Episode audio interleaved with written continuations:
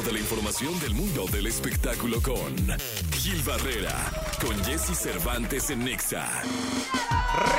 La algarabía para recibir en este jueves 14 de septiembre al querido Gilgilillo, Gilgilillo, Gilgilillo. al hombre espectáculo de México, mi querido Gilgilillo. ¿Cómo estás? ¿Qué nos cuentas? Mi Jessy, estoy, buenos días a todos. Estoy sorprendido porque anda circulando un video de una entrevista que le hicieron a Peso Pluma, Ajá. en donde le preguntaban cuánto costaba el outfit que presentó en los eh, Video, Video Music Awards. Ajá. Y este, y no, pues oye, mi Jessy. ¿Cuánto cuesta? No, pues que los lentes, este, mil. Que- me- Ajá. Ah, aquel vato. Como mil. Los guantes, ¿cuánto cuestan los guantes? Ah, los guantes, 500 dólares.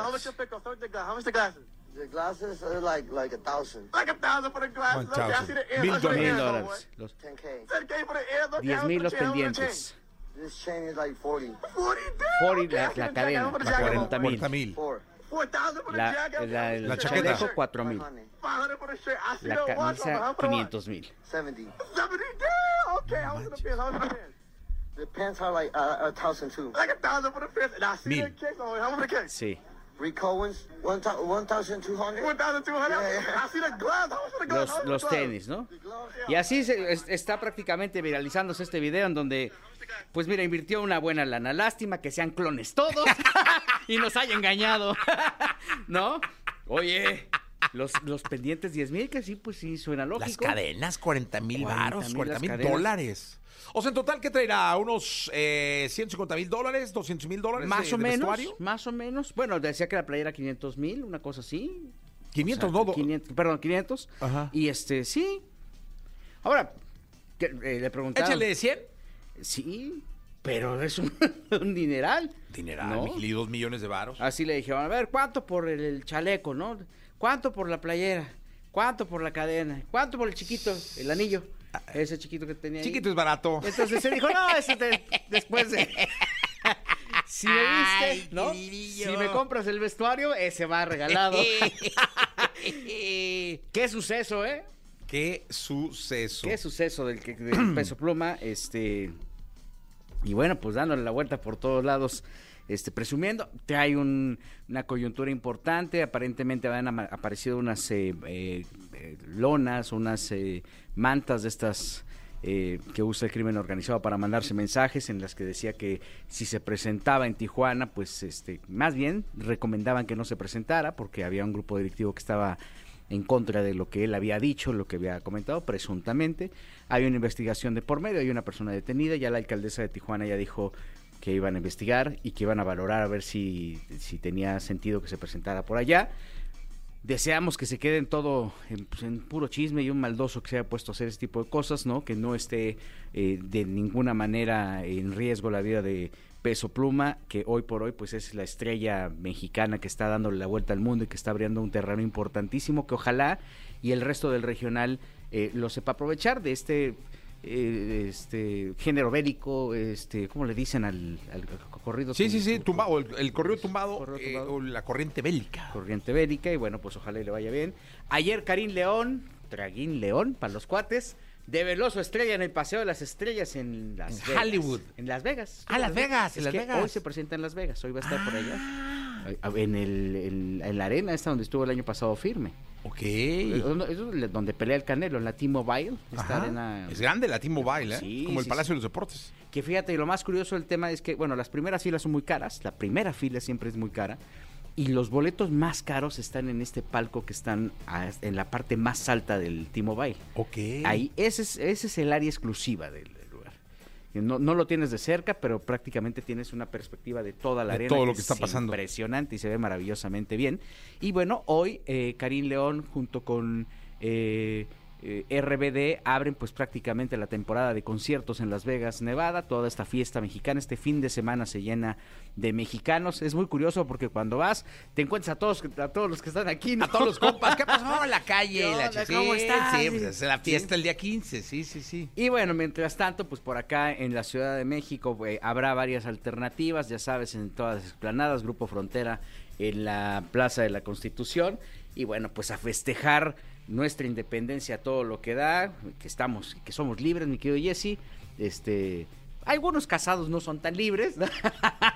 Eh, pero este, hay que celebrar que somos mexicanos y que afortunadamente tenemos eh, muchas riquezas comparadas con otras naciones. ¿no? Pues sí, la verdad es que así sea. Mi querido Gilgrillo, nos vemos en la segunda. Mi Jessy, muy buenos días a todos. 7 de la mañana, 28 minutos. Vamos a ir a un corte comercial. Regresamos, estamos en vivo. Esto es XFM 104.9. Bien, llegó el momento de la segunda de espectáculos. Está con nosotros el querido Gilgilillo, Gilgilillo, Gilgilín, el hombre, el espectáculo de México. Mi querido Gilgilillo, ¿qué nos cuentas en esta segunda? Oye, mi Jessy, este, pues mira, yo creo que no, no podíamos dejar pasar y desafortunadamente por tiempos y por cosas no hablamos de la importancia y de la relevancia de Benito Castro en, la comunidad artística, en lo que le aportó a la industria, eh, un cuate excepcional, una de una sola pieza, eh, intérprete, pero además, ¿sabes qué? Que me llamaba mucho la atención que veía la- los comentarios alrededor de su carrera y pues muchos se enfocaban en la carabina de Ambrosia, Sí. que, que, que la güereja, pero ah, en el bloque anterior que hablábamos de esta ola de espectáculos que habrá en Las Vegas, hay que destacar que tanto él como los hermanos Castro fueron los primeros mexicanos que abrieron espacio en Las Vegas. sí. Entonces tú veías eh, incluso en las carteleras de los eh, casinos más importantes el nombre de los Castro.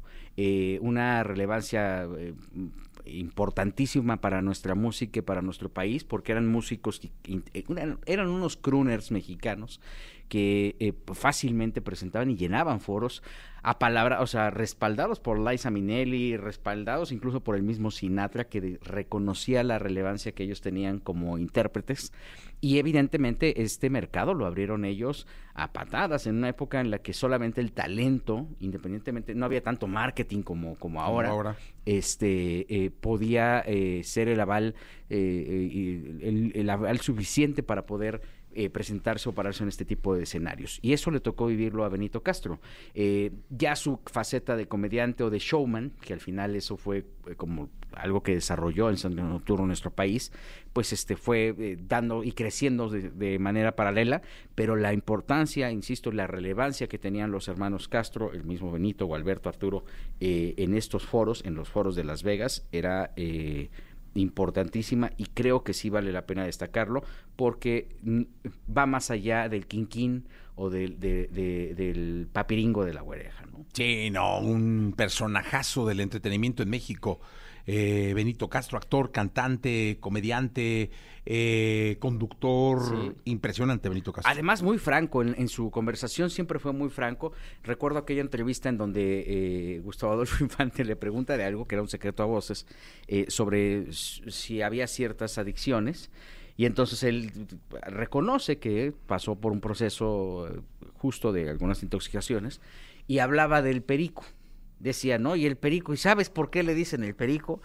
Y Gustavo, ¿por qué? Dice, pues porque cuando lo sacas, todos los que están alrededor eh, le entran y eso vuela. Sí. Entonces, eh, ese tipo de cosas que quedaron prácticamente este, grabadas y que las pueden encontrar en, en redes, este, eh, habla de esta franqueza, el tema de Paco Stanley, porque fue durante mucho tiempo comparsa de Paco Stanley, eh, del que también se limitó a hablar lo que tenía que hablar y al final el secreto de qué fue lo que pasó alrededor del fallecimiento de Paco Stanley se lo llevó Benito Castro. O sea, él, él sabía perfectamente y lo decía, yo sé perfectamente qué fue lo que pasó, en qué condiciones se dio este eh, triste desenlace de- del conductor y este es algo que me voy a guardar y que no voy a decirle a nadie. No se comentaba que el círculo más cercano a Benito tenía conocimiento de estas versiones.